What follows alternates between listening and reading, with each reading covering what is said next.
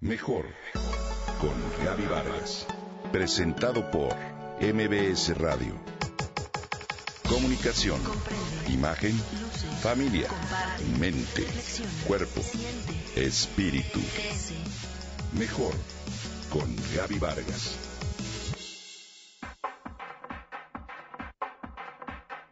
Verlo salir a escena atemorizaba a cualquiera.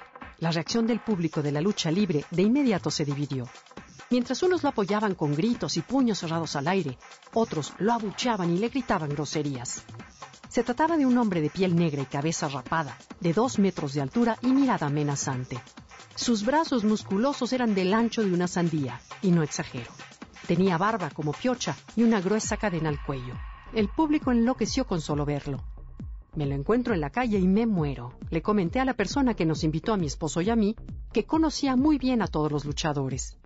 Pues no me lo vas a creer, pero este luchador es un pan de Dios. Todos sus compañeros lo quieren mucho, me respondió.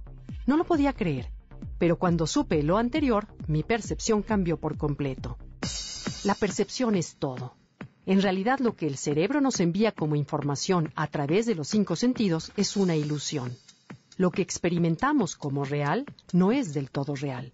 Cuando no tiene información, el cerebro emplea todo tipo de atajos y estrategias ingeniosas neuronales para llenar los huecos. Creemos que todo lo que vemos, saboreamos, tocamos, olemos y escuchamos es acertado. Mas no siempre es el caso, según dice el doctor Jack Lewis en su libro Sort Your Brain Out o Decodifica tu cerebro. Lo curioso es que solo la parte central del campo visual es clara como el cristal. Todo lo demás, creámoslo o no, está borroso. Solo el centro de la retina llamada fóvea puede ver en color.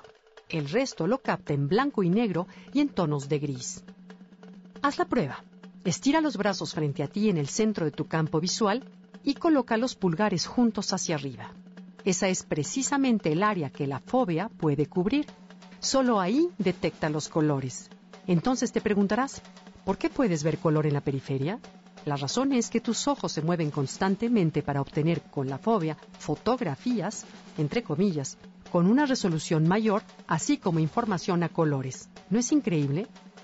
Además, estos movimientos son tan sutiles y rápidos que nunca los percibimos. Si no estás convencido, intenta lo siguiente. En un papel escribe una O y a unos 10 centímetros una X. Ahora, cubre tu ojo izquierdo y con el ojo derecho ve la O de abajo. Lentamente acerca el papel hacia ti.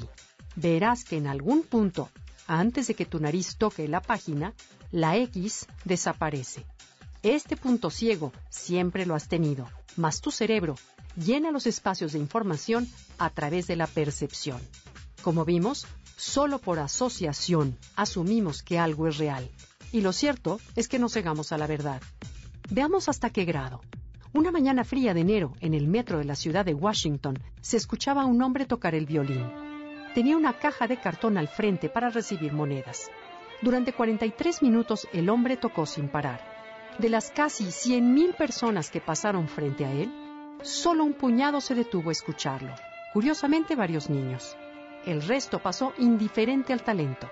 Solo le dieron 32 dólares. Bueno, pues resulta que quien tocaba era nada menos que Joshua Bell, uno de los violinistas más famosos del mundo, quien hacía tres días había abarrotado el Boston Symphony Hall con el costo de entrada de un promedio de 100 dólares.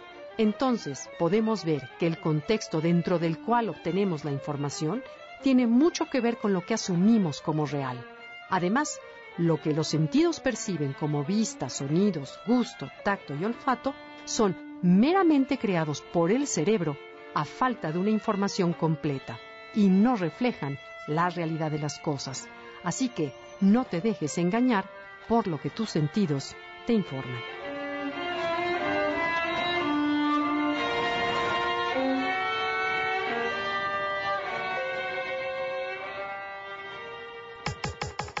Comenta y comparte a través de Twitter. Gaby-Vargas. Gaby-Vargas. Mejor con Gaby Vargas presentado por MBS Radio.